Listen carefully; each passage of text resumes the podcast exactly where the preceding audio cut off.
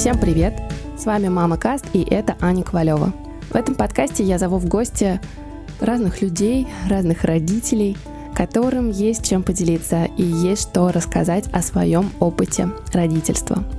И сегодня у меня в гостях Тоня Арно, преподаватель по йоге, человек, который знает все о медитациях и осознанности, и мама Марка, и ему один год.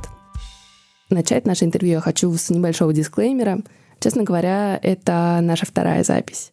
Первый раз я написала Тони на карантине, когда собиралась сделать выпуск, такой сборный выпуск о правильных привычках. И мне посоветовали Тоню как человек, который все знает о йоге, о медитациях и совершенно точно проконсультирует в этом вопросе.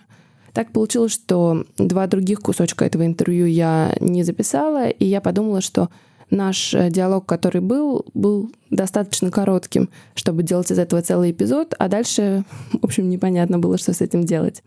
Короче, интервью тогда не вышло, а Тоня написала мне недавно и спросила, как же дела с нашим эпизодом. И в тот момент я подумала, а почему бы мне не позвать Тоню на полноценное интервью, поболтать офлайн, тем более мне было очень интересно, во-первых, познакомиться, а во-вторых, узнать, как у нее дела.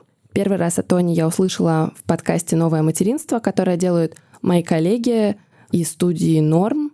И в этом подкасте Тоня рассказала о том, что ее партнер на тот момент не поддержал ее желание оставить ребенка и даже во многом советовал ей отказаться от ребенка и сделать аборт. И она приняла для себя решение становиться мамой в одиночку. И вот спустя год мы встречаемся с Тоней, и мне очень интересно спросить, как прошел для нее этот сложный, но, наверное, очень важный год. Тоня, привет! Как твои дела? Привет! Сейчас странно пока, ну такой период просто. Мы уезжаем, через несколько дней. Я немножко волнуюсь, куча всяких приготовлений, поэтому чувствую себя так немножко в подвешенном состоянии. А куда вы уезжаете? А, на зиму в Сочи. Угу. Тоня такая известная зимовщица. Я вообще узнала о Тоне из подкаста «Новое материнство», угу. в котором она рассказывала, что самую первую зимовку вместе с Марком она планировала как раз провести на Бали. Но история обрывается на том, как Тоня родила, она на Бали, там идет классный тропический ливень. Она звучит, в принципе, очень счастливой. И, ну, насколько наблюдаю, да, твои фолловеры в Инстаграме, кажется, что несмотря на то, что жизнь бывает сложной, но у тебя, в принципе, много радости, связанной с детьми. Да. Расскажи о своих ощущениях. Ну, вот тот момент, да, когда я записывала девочкам, они тоже очень затянули с тем, чтобы э, смонтировать подкаст. То есть я давала интервью, была на месяце, наверное, четвертом-пятом. И когда не смонтировали, я уже родила Марка. Неплохо. И когда мне написала Настя об этом, что вот мы смонтировали, хочешь послушай, и я понимала, что я даже слушать не хочу на самом деле, потому что то, что я там рассказываю, может быть, я боялась даже это услышать, потому что столько всего произошло, и я сейчас не готова возвращаться в то прошлое, ну, местами страшное прошлое, потому что у меня есть очень крутое настоящее, у меня появился ребенок, я очень счастлива, и все круто, и моя мечта исполнилась, и дошла там к своей цели, уехала на Бали и родила, и было так, да, тяжело это слушать. Я даже сказала Насте, что, наверное, пока я слушать это не буду, но в итоге потом как-то несколько дней пережила э, с этой мыслью и решила, да нет, что, я послушаю. А, и оказалось, что на самом деле подкаст не грустный. То есть мне казалось, что... Он не грустный, он... я переслушала его вчера. Там он даже какой-то трагический, да. Но я там как-то даже так звучу, как будто мне не грустно совсем. Мне понравилось, и я сказала, что все окей. А, и тогда мы решили вот записать просто какой-то кусочек, что вот а на данный момент ситуация вот такая. И да, я помню, как я записывала, как э, шел дождь, и действительно это был очень счастливый момент в моей жизни. Вот так ретроспективно могу вспомнить. А далее за этот год, конечно, произошло много всего разного. И я помню, как на Новый год 2020, когда наступал, а, я написала в Инстаграме сама себе пожелала, что я хочу, чтобы этот год был очень красивым, потому что мне нравится эта цифра и в целом. И вот сейчас, оглядываясь на 2020, я могу сказать, что он был очень сложным, он был очень разным, но он был действительно красивым э, каждый день было что-то и интересное, и красивое, и я успела побывать в Сочи, в Калининграде с ребенком, показать ему два раза море, и кроме того, что он видел океан при рождении, и как-то меня эта мысль очень греет, и даже кажется, что кот не такой ужасный, как э, ну, можно с первого взгляда на него посмотреть, ну, в связи с тем, что мы все переживаем сейчас. Но ты со стороны, так кажется, вообще пример очень активной мамы, которая не просто не поставила свою жизнь на паузу, а мне кажется, даже ускорилась. У тебя очень много всего происходит, и ребенок стал, я так понимаю, органичной частью всего. Ну да, иногда я тоже, конечно, переживаю, а вот нормально ли сейчас, что там у нас нет режима, например. Ну, то есть... Нормально. Я, я не знаю, когда он спит, когда он ест. Он, он делает это, когда он хочет. Когда мне говорят, а вот вы вернулись с прогулки, его нужно покормить, и говорю, ну, я не знаю, он вроде не просил, а там, или что ты грудь ему не дашь, но вроде он не просил. ну, то есть я не знаю, я как-то все время стараюсь по запросу, и мне кажется, с самого рождения, ну, мне удается быть с ним как-то на одной волне. Может быть, мне хочется так думать, это неправда, и в какие-то моменты он голодный или еще что-то. Вот, но как будто бы вот это нельзя объяснить на словах, и, может быть, я, конечно, не права, но я чувствую, вот, считываю какое-то вот такое тонкое состояние, нормальный ему сейчас или нет. Но, конечно, социальные какие-то догмы все равно иногда на меня давят, потому что там у большинства, 99% моих знакомых есть режим, там у Марка режим, он, он сам себе его выстроил. То есть я просто вижу, что вот он засыпает в 11, и он засыпает в 5. И сейчас у него два сна. Окей. То есть для того, чтобы, там, не знаю, переучить его спать или там переложить его в кроватку или еще что-то, для этого нужно прикладывать дополнительные усилия, а я и так без сил. Поэтому я стараюсь просто по мере ну, необходимости решать какие-то вещи. Поэтому, да, он максимальная часть моей жизни такая. То есть я совершенно не делю материнство от того, что происходит в моей жизни, потому что там и на карантине, а, пока он еще был не суперактивным и не ползал, он сидел в шезлонге, пока я вела занятия. То есть он вел со мной занятия. Пока я была беременна, он тоже вел со мной занятия. Я, кстати, вот хотела спросить, как это с йогой происходит. Mm-hmm. Потому что, ну, что, что делать с маленьким ребенком, если ты действительно работаешь вот mm-hmm. в данный момент? Ну, в какой-то степени повезло тем, что мои практикующие привыкли к тому, что веду занятия голосом, то есть сам метод э, Дживамукти йоги, преподаю этот метод, он, в принципе, строится на том, что преподаватель ведет занятие голосом. Угу. То есть ты а, ходишь между тем? Да, да, да. И, и можешь ребенка, кормить. Да, ну, когда я прилетела, и мне нужно было вести уроки, как раз началась эта история с короной, поэтому я вела онлайн, и Марк просто сидел в шезлонге, я его качала ногой, а голосом вела занятия. А, так прошло это время. Но потом, да, нужно было уже выходить как-то в офлайн пространство. И я, конечно, оставляла ребенка с няней. В самом твоем первом подкасте ты говорила, что никогда не представляла себя с детьми и даже думала, что ты child-free. Да, да, мне до сих пор так думаю. Да? Да, ну мне все время казалось, что я просто была очень долгое время волонтером. Сейчас, конечно, очень давно не ездила, получается, в детском доме. И видя этих детей, дело там даже там, не в экологии перенаселения планеты, сколько вот я видела глаза этих детей, у которых нет родителей. И, наверное, моей мечтой было взять ребенка из детского дома когда-нибудь. Но ты не хотела именно рожать, или ты не представляла, каково это жить с ребенком, или ты не хотела менять свою какую-то привычную рутину? Нет, это касается именно того, чтобы родить своего ребенка в то время, как э, очень много детей нуждаются в родителях. Мне нравились дети, я сидела с детьми своих подруг, я с ними хорошо лажу, мне нравится с ними играть придумывать что-то, то есть я могу с нуля придумать какую-то игру. Нет, я очень люблю детей, но у меня была именно вот загвоздка в том, чтобы родить самой. А мне хотелось взять из детского дома. И вот человек, который, в принципе, не планировал рожать, ты оказалась в роли мамы. Каково это? Я слушала тоже сегодня утром подкаст э, твой предыдущий с Аней. Федоровой. Да, мы с ней знакомы. Там очень давно она ко мне ходила на йогу. И она сказала, что как раз у нее была вот эта ситуация, что ей дали ребенка, и она не, не понимает, почему она сейчас должна быть в роли няни, хотя там у нее другая профессия.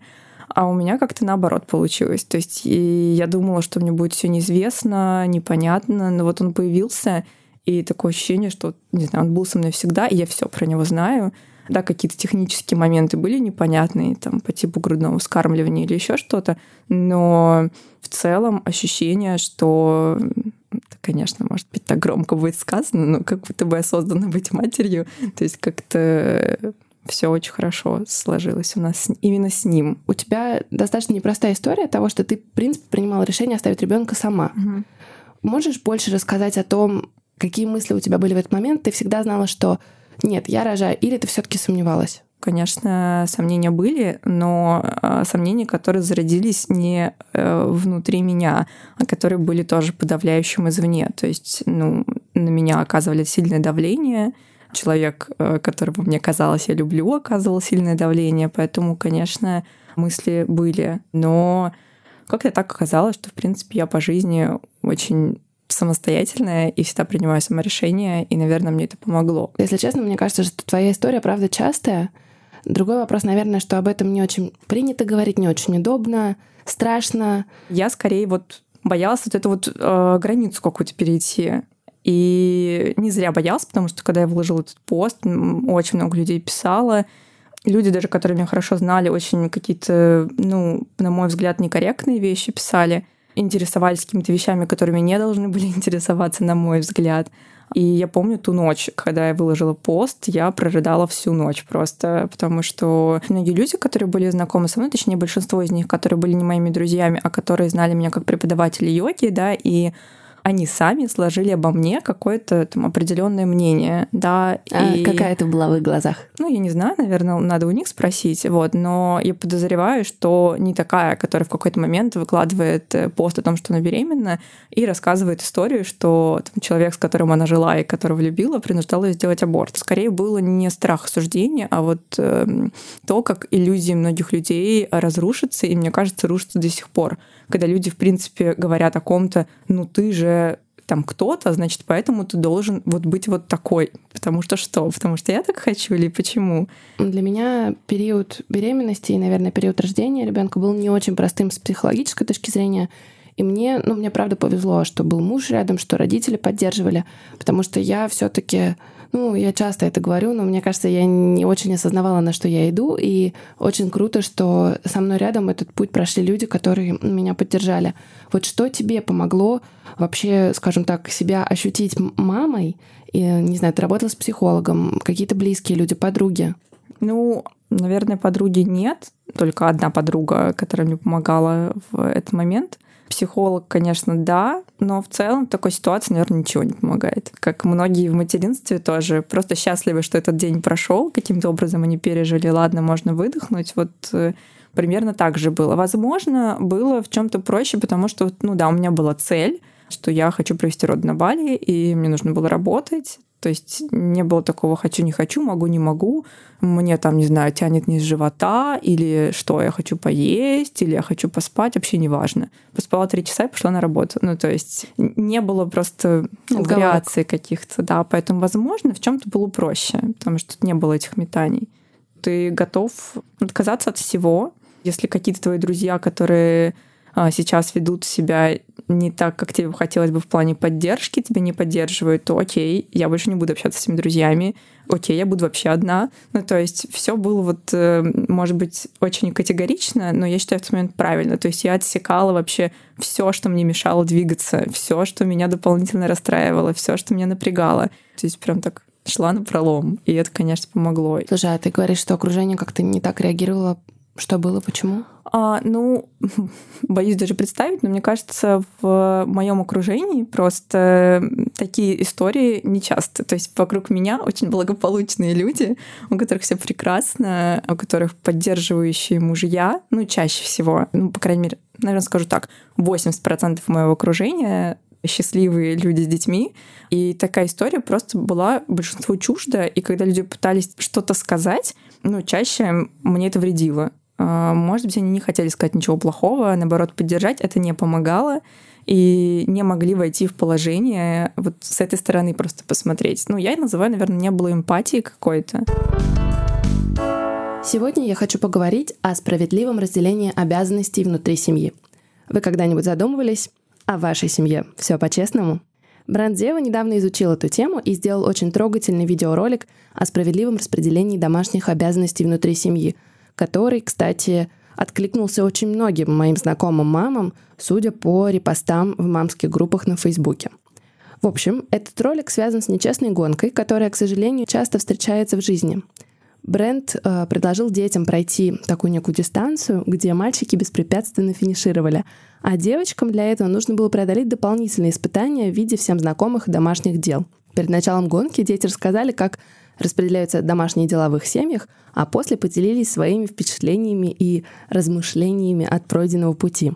Если вы вдруг не видели этот ролик, то ссылку на него я оставлю в описании к этому выпуску. И от себя могу сказать, что я очень рада, что бренды наконец-то поднимают правда важные темы. А еще мне было любопытно узнать результаты исследования, который недавно сделал бренд Дева. Так, сегодня в большинстве российских семей распределение домашних обязанностей идет в соотношении 33%. Как думаете, у кого? Мужчины. И 67% женщины. При этом большинство родителей хотят, чтобы ребенок рос в обстановке, где домашние обязанности справедливо распределяются между всеми членами семьи. Выходит, что настало время говорить о балансе в семье. Каждый желающий может, кстати, пройти тест и проверить, насколько справедливо распределяются домашние обязанности в ваших семьях. Этот тест можно пройти на сайте, и ссылку я тоже оставлю в описании. Если говорить обо мне, то благодаря этому тесту я выяснила, что я, цитирую, «мама, для которой домашние дела не самое главное». Ну, кажется, лучше обо мне и не скажешь. И вообще там есть еще такие ненавязчивые советы, как можно лучше распределить домашние обязанности для тех, кто стремится к более справедливому разделению. Наматываем на ус. Почему важно говорить об этом и вообще как справедливое разделение обязанностей между родителями влияет на будущее наших детей? Ну, мне кажется, это не столько про будущее, сколько про настоящее, потому что Дети, которые растут в семьях, где работа по дому разделена сбалансированно, они видят, что родители умеют слышать, они готовы разговаривать, готовы к диалогу. И предлагаю закончить по классике «Воспитывайте не детей, воспитывайте себя». Наши дети похожи на нас. А я сейчас задам пару вопросов о распределении домашних обязанностей моей гости Тоне. Тонь, ты видела этот рекламный ролик? Что думаешь? Я за то, чтобы каждый делал то, что ему нравится. Например, я обожаю готовить, но сейчас я не готовлю вообще, потому что просто нет такой возможности. Там, обожаю что-то печь, когда есть на это возможность и время. Обожаю убираться. Ну, то есть я понимаю, что и даже когда я там живу с человеком, я убираюсь каждый день, и не, ну, как бы не потому, что это моя обязанность, как, не знаю, женщины, девушки, или еще кого-то, а просто потому, что мне нравится убираться, я от этого получаю какую-то медитацию. А ты планируешь подросшего Марка привлекать к разделению домашних обязанностей? Но мне кажется, так как мы уже вместе с ним э, все одновременно делаем, и йогу, и медитацию, и слушаем подкасты, и смотрим «Молодого папу», и «Секс в большом городе», и все остальное. Мне кажется, что это тоже будет какой-то органичной нашей частью жизни, попытки его тоже как-то к этому привлечь. Потому что, мне кажется, это как примерно с детьми в детском доме. Их ничему не учат, никакому быту. И когда они выходят из детского дома, ну, они даже не знают вообще, сколько стоит хлеб и как себе постирать носки. И мне кажется, это большая тоже такая история и, возможно, проблема с а, мужчинами, которых, может быть, мамы или их партнеры отгораживали от этой истории, когда они остаются одни, не понимают, как вообще стирать, как вообще, не знаю, сварить себе рис и этого не знают. Но это такие банальные вещи, которые должен знать каждый человек, независимо от пола и возраста. Что для тебя самое клевое в твоем материнстве? Наверное, вот то, что у нас с Марком получился какой-то такой матч, что вот мы друг друга понимаем, потому что у меня есть подруги, которые, ну вот просто нет какого-то вот пока там, может быть, период, ребенок как-то себя ведет, мама не понимает, что с ним переживает, там ребенок плачет, она не может его успокоить. В принципе, у меня не было вообще ни одной ситуации с Марком, когда я не могу его успокоить. И это не потому, что я такая хорошая мама, а просто вот потому, что он еще такой ребенок, в чем-то спокойный. Не знаю, повезло как-то так, что он стал таким. И я его понимаю, мы на одной волне, что мне легко вот играть с ним, развеселить его, Я понимаю, что год — это очень маленький отрезок его жизни. Но важный. Э, да, одна сотая, но важный, да. И, конечно, за этот год, опять же, мне кажется, важным это сказать, потому что многие люди видят Инстаграм и тоже сами решают, что вот просто каждый день супер счастье. Я я не знаю... Завариваешь себе матчу, да, встаешь да, да. в позу для йоги. Да, да, да, делаю йогу день, там, не знаю, захотела, поехала на море, захотела сюда, вот сейчас захотела на море, поехала зимовать в Сочи. Но это все вообще не так. Ну, то есть все, что мы видим, это ну, видим какую-то красивую картинку, что за этим стоит, никто не знает. Я ведь тоже могла не писать пост о беременности, а просто в какой-то момент сказать, вот я беременна, я поехала на Бали, у меня все классно, и люди бы тоже другое сложили мнение.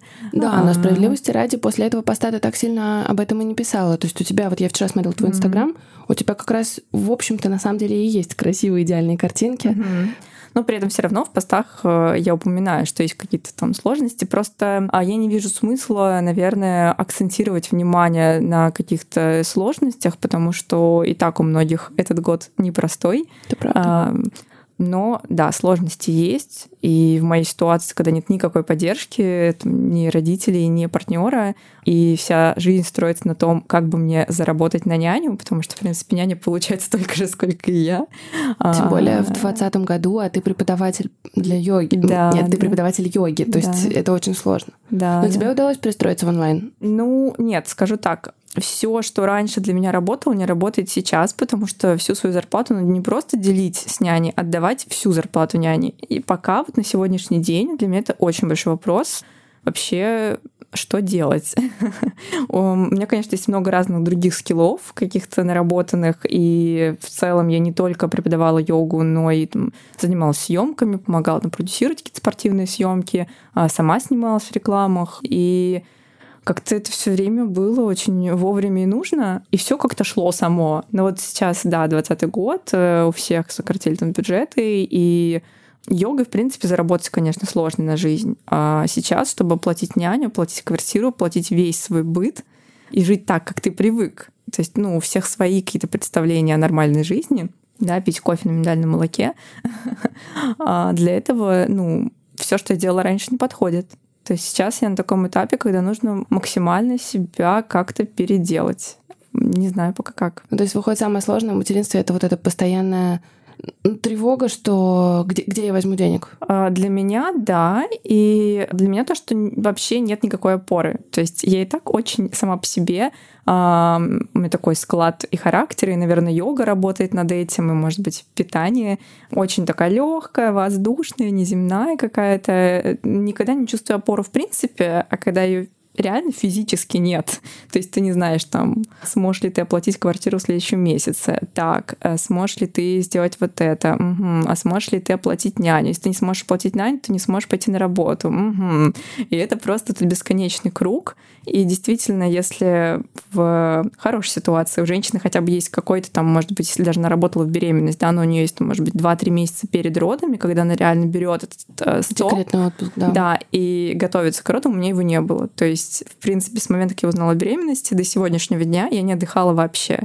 Опять же, в Инстаграме кажется, на океане, но в этот момент параллельно я что-то делаю все равно. Даже в день, когда я рожала, в день, когда я родила, и все равно это каждый раз я, я никуда не отлетала, у меня были мысли о том, а, что что придумать. А что с личной жизнью у тебя сейчас? Ты как-то позволяешь себе, не знаю, ходить на свидание, или ты вся в работе, ребенке, и этого пока нет? Не знаю, можно ли здесь так сказать, но я мечтаю, чтобы можно было бы даже вот не заварить себе чайную церемонию с проливанием кипяточка, а вот просто опустить чайный пакетик и залить его кипятком. Можно даже не очень горячим, просто можно полухолодной такой водой.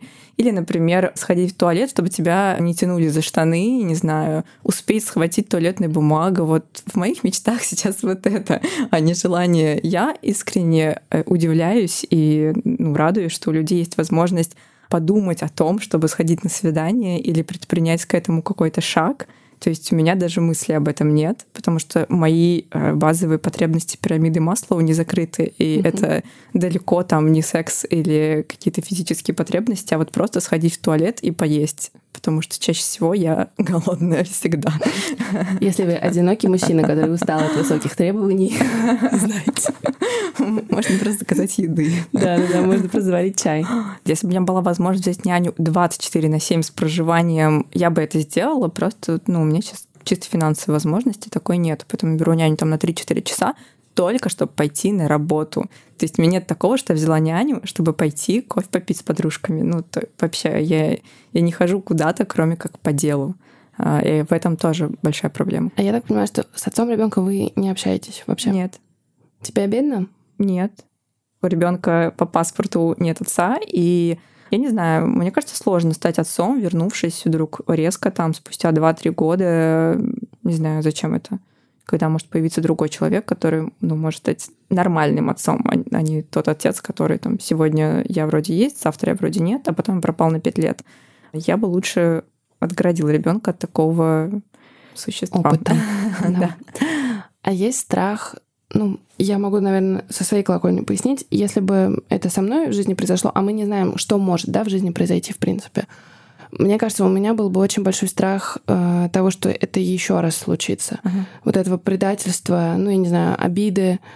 Но я знаю, что многим удается как-то от этого отойти. Вот удалось ли тебе? Ну, мне, наверное, помогает мысль о том, что в целом я нелегко схожусь с людьми, и этого человека я знала 9 лет. Это не помогло, видимо. Ну, то есть, э, мне кажется, как будто бы не ошибаюсь в людях. Ну и какая-то один опыт, может быть, негативный, он не должен говорить за всю твою жизнь. А, нужно уметь отпускать просто. У меня есть подруга, которая ушла от отца своего ребенка, но у них там непростые были отношения. Но мне безумно понравилось, как она ответила мне на сторис. Она одна из немногих написала, что у нее классный 2020 год, она как раз от него ушла. Uh-huh. Но там все очень было сложно. И вот она сказала, ты знаешь, я первый раз чувствую себя хорошо. Uh-huh. Потому что это еще вопрос что лучше, быть одной или быть в отношениях, где тебе плохо? Да, и, к сожалению, мне вот много пишут незнакомых, знакомых людей про их сложные ситуации с партнерами, с биологическими отцами детей или отцами детей, которые с ними сейчас живут. И, к сожалению, это такая грустная мысль, но иногда я думаю, господи, как хорошо, что вот по паспорту это ребенок только мой. И даже если вдруг что-то случится, мне никто э, из той сферы людей, которые по э, роли биологического отца, не смогут ни на что претендовать. Это реально лучше, чем у тебя вот есть какой-то агрессор, а, не знаю, дома, он тебя там бьет или терроризирует, или говорит, что я тебя отберу ребенка, и у него есть какие-то рычаги давления, и ты себя чувствуешь вот в такой небезопасности. В какой-то степени, я думаю, ну если так думать, то да, у меня еще ситуация не такая уж и плохая. Но это грустно. Это грустно, что мы выбираем вот из двух таких ужасных сфер. Мне кажется, здорово, что ты об этом говоришь, и круто, что твою историю услышат люди, знаешь, в которых, может быть, попадет, которые, может быть, услышат себя. И, ну, жизнь разная, и, наверное, не надо думать, что если тобой что-то один раз произошло, это будет происходить всегда. И ты, мне кажется, своим примером доказываешь, что как-то все нелинейно, что бывает по-разному, и что, в принципе, на самом деле из любой ситуации есть выход. Да, да. Это тоже каких-то догмах социума, которые есть про каких-то людей. У нас есть какие-то представления о том, что вот а, с этим человеком должно быть все вот так, а, и никак иначе, а может быть по-разному. И это все нормально, это все естественно, и никто никому ничего не должен а, соответствовать чужим ожиданиям тем более. И предпоследний пост я писала, но мне кажется, либо люди просто не прочитали, как-то не, не особо не было отклика и не оценили про диалог из первой серии второго сезона сериала «Эйфория». Не знаю, читал ты или нет. Там речь о наркотиках, но как раз о том, что главная героиня не может себя простить за то, что она сделала. И ее собеседник говорит ей о том, что ну, в прощении кроется секрет всего люди постоянно продолжают совершать ошибки и плохие поступки, потому что думают, что они недостойны прощения. Но на самом деле прощения достойны все. И кто может тебя простить, так только в первую очередь ты сам, если есть за что прощать. Вот это чувствовать вину и не знаю, считать себя плохим человеком, так будет только хуже. Не в плане, что мне хочется себя за что-то простить, а скорее принять э, какой-то опыт и жить дальше.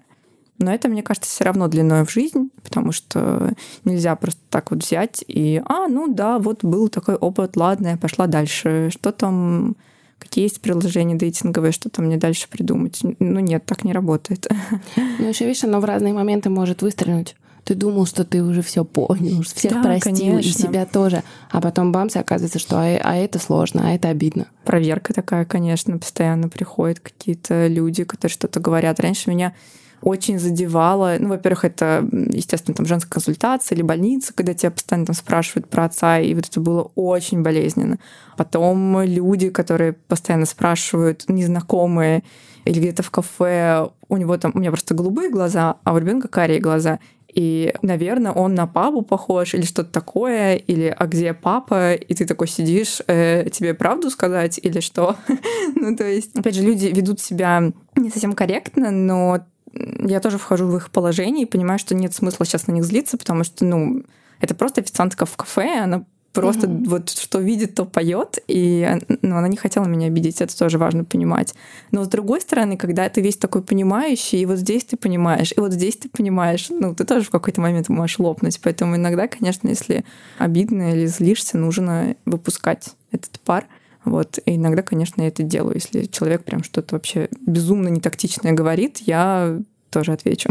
А ты думала о том, как ты Марку ответишь? Вот если Марк спросит тебя. А, я это сто пятьсот тысяч раз проговаривала с разными психологами, которые у меня были, и они мне все говорили, давай ты подождешь до того времени, когда он, это действительно спросит. Да? действительно спросит, потому что, во-первых, события меняются каждый день, во-вторых, его э, нормальный отец может появиться, и не про биологического, и ситуация изменится. Поэтому сейчас себя третировать этим нет никакого смысла. А, нужно подождать. За этот год что тебе запомнилось больше всего?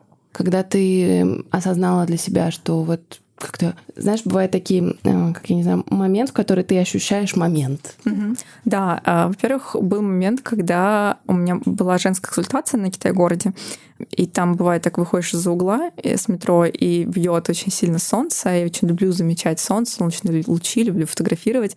И Марк еще был в животе. И я уже подумала, что как было бы круто, если бы Марк сейчас вот здесь встал, а я бы его сфоткала. То есть я поняла, что я уже э, с этим человеком внутри переживаю вот этот вот важный момент красоты, который я увидела. Даже когда я об этом говорю, у меня слезы наворачиваются, потому что настолько вот я хочу проживать то, что я вижу вместе с Марком, и передавать ему это. И когда мы были на Бали, и мне нужно было возвращаться в Москву, кончалась виза. И тоже была такая подвешенная ситуация, я не очень понимала, нашла ли я здесь квартиру. Так и искала ее дистанционно. И Марк был совсем маленький, то есть ему там было 5 месяцев или даже меньше. И я помню, шла с ним, и я прям вслух с ним разговаривала, наверное, как сумасшедшая со стороны смотрелась. И говорила о том, где мы будем жить, куда мы будем ходить, там, мы будем продолжать пить какой-нибудь манговый смузи, как и здесь. И в этот момент я прям проживала Э, это событие вместе с Марком, и вот оно сродни тому, когда я видела солнце на Китай-городе. Тони, на самом деле, очень востребованный учитель йоги. И вот э, если, например, наш подкаст послушают люди, которые захотят к тебе пойти на какие-то практики, где искать? И что можно, что от этого ожидать? Ну, во-первых, у меня есть два курса медитации, которые я записала на Бали. Они в таком формате, хоть они прошли уже три волны, я их перезапускала. Сейчас я хотела бы, конечно, у меня просто такой синдром отличника, я хочу сделать, чтобы все было очень красиво, очень качественно. То есть я начала записывать подкасты не просто себя дома в наушнике, я сразу пошла в студию, я сразу хочу, чтобы мне там монтировали профессионалы. Вот также с э, аудиомедитациями мне тоже хотелось, чтобы все было классно, но я была на Бали, записала так, как есть. Вот, в принципе, есть эти два курса, они классные, но я хочу их записать как-то еще более профессионально, но они есть. Вот можно пройти э, курс медитации.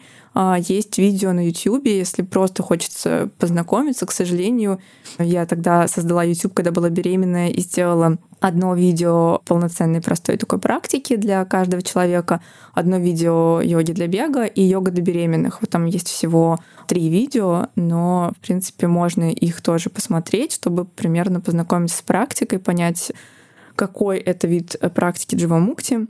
И сейчас будет второй поток э, курса йога и детокс, где себе в помощь я еще взяла человека, который учит людей делать самомассаж лица. То есть это не фейсбилдинг, это прям полноценный массаж. И человек, который помогает скорректировать питание. И это далеко не про веганство, а просто кто как питается, но помогает ему скорректировать, чтобы все было комфортно и а, помогало как-то запустить процесс очищения организма. Пока вот есть такие курсы, и, конечно же, хотелось бы сейчас в Сочи что-то еще новое записать, потому что можно будет со мной позаниматься в Зуме. Вот ты соло-мама, можешь рассказать о той поддержке, которую бы тебе, может быть, хотелось иметь там со стороны своих близких, друзей, не знаю, родителей, неважно кого, потому что вдруг а, нас сейчас услышат люди, которые этой поддержки не оказывают своим близким, mm-hmm. потому что они просто не знают иногда, что это нужно. Мне бы хотелось, чтобы у людей сейчас, мне кажется, мы идем все к этому, развивалась больше эмпатия, и когда человек кто-то что-то тебе рассказывает, что тебе кажется чуждым по отношению к чему угодно.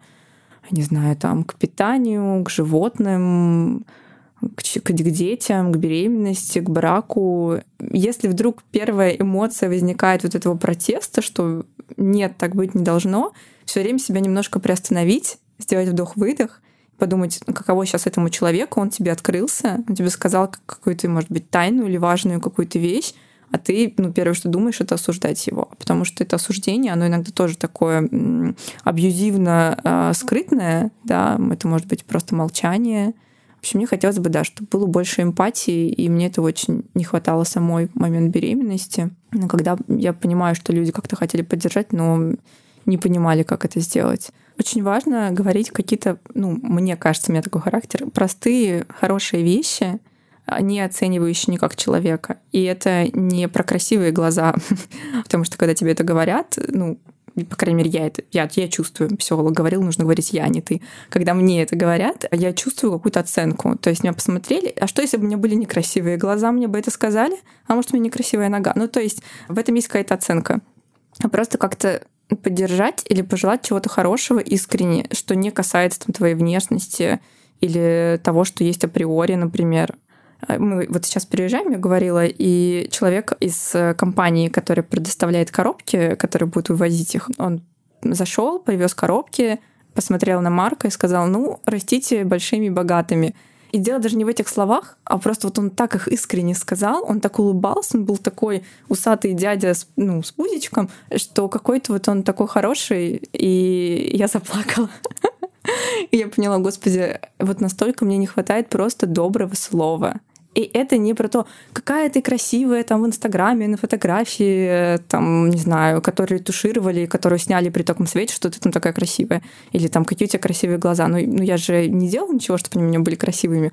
А вот тебе просто вот что-то вот от души такое сказали, и тебе уже тепло. Или вот просто давай тебе чаю куплю. Или, или там принесу, или заварю его, или пришлю его с курьером. И вот и тебе уже тепло от этого, что кто-то о тебе просто думает и без какого-то там корыстного, что там потом ты что-то ему должен взамен, просто вот тебе что-то такое даст. Это, наверное, даже еще как э, сообщение мамам, которые нас слушают. Не надо бояться просить помощи, потому что нет. Ну вот э, эта история тоже, про что я говорила, э, про просить. В подкасте «Бережно к себе», по-моему, или в подкасте, не помню, где РИА Новости, это надолго, э, говорили о том, что как раз там какая-то коуч говорила, ну вот, э, если ваш муж там не понимает, что как вам надо помочь, вы ему объясните, вы скажите. Господи, пока ты будешь объяснять еще что-то, ты уже устанешь. Конечно, тебе не хочется э, каждому человеку объяснять, как тебе именно нужно помочь. Поэтому, не знаю, либо люди, да, отваливаются, либо какая-то эмпатия. Но в плане там просить о помощи, мне кажется, ну, большинство сейчас уже может просить. Самое главное тоже, что очень для нашей страны, мне кажется, сложно, это обратиться к психологу. Часто люди на этом тоже экономят. Я, например, тот человек, который никогда не экономил на психологе. Если мне психолог говорит, что он стоит каких-то безумных денег, и даже если я заплачу психологу и, не знаю, неделю я не смогу себе, там, не знаю, купить поесть, я на это соглашусь. То есть мне кажется, что это вот самое важное. Но при этом это все равно не работает. То есть все равно нужно поиск психолога занимает какое-то время. И вот, например, сейчас я снова пошла к новому психологу, потому что с прошлым опять не сложилось. То есть у меня это уже кто седьмой психолог. Вау. Да, ну и Я там с 24 лет обратилась к психологу, поэтому, не знаю, просто пробовать, да. И я считаю, что это очень важная составляющая. И о чем мечтаешь сейчас? Я мечтаю э, найти такую работу, которая смогу комфортно э, совмещать с ребенком и которая мне даст возможность выдохнуть и какое-то время, может быть, полгода хотя бы, даже не ставлю какую-то высокую планку, побыть в состоянии защищенности. Если это сейчас посыл в пространство, то окей, это может быть не связано с работой. Мне может казаться какой-то, я не знаю, может быть, дядя, который захочет мне оставить свое наследство. Но если без шуток, то деньги на самом деле не всегда какая-то основная вещь. Хочется почувствовать защищенность, но финансы не всегда это дают. А что а, дает? Наверное, ощущение человека рядом. У меня очень много друзей, но мне кажется, у них у всех сейчас тоже 20 год, и у всех свои проблемы. Э, либо есть тоже дети, либо партнер, либо кто-то беременный. Поэтому я просто стараюсь, мне кажется, не переходить такую линию, не надоедать больше, чем уже и так мне кажется, достаточно. Ну, то есть чаще всего люди, наверное, говорят, ты не умеешь просить. Нет, мне кажется, у меня просто какая-то, вот как есть подкаст, либо выйдет, либо нет, и они говорят, это подкаст с протянутой рукой. Вот, мне кажется, немножко устала вот этой протянутой руки помощи. То есть и так, если няня не может, я, у меня просто начинается перепись населения Тони Арно, как бы начинаю просто писать миллионам своих подруг, кто есть в Телеграме за последний год, можешь ли ты сегодня, вдруг ты сегодня свободна, на часик его перехватить. Вот я устала от этого состояния вечной просьбы. Вот мне хочется полгода пожить в свободе от вот этого прошения постоянного. А я думаю, эту свободу, конечно, мне может дать э, ощущение, что я возьму, могу взять няню, а, и мне не нужно будет там напрягать своих друзей. Спасибо тебе. Спасибо тебе.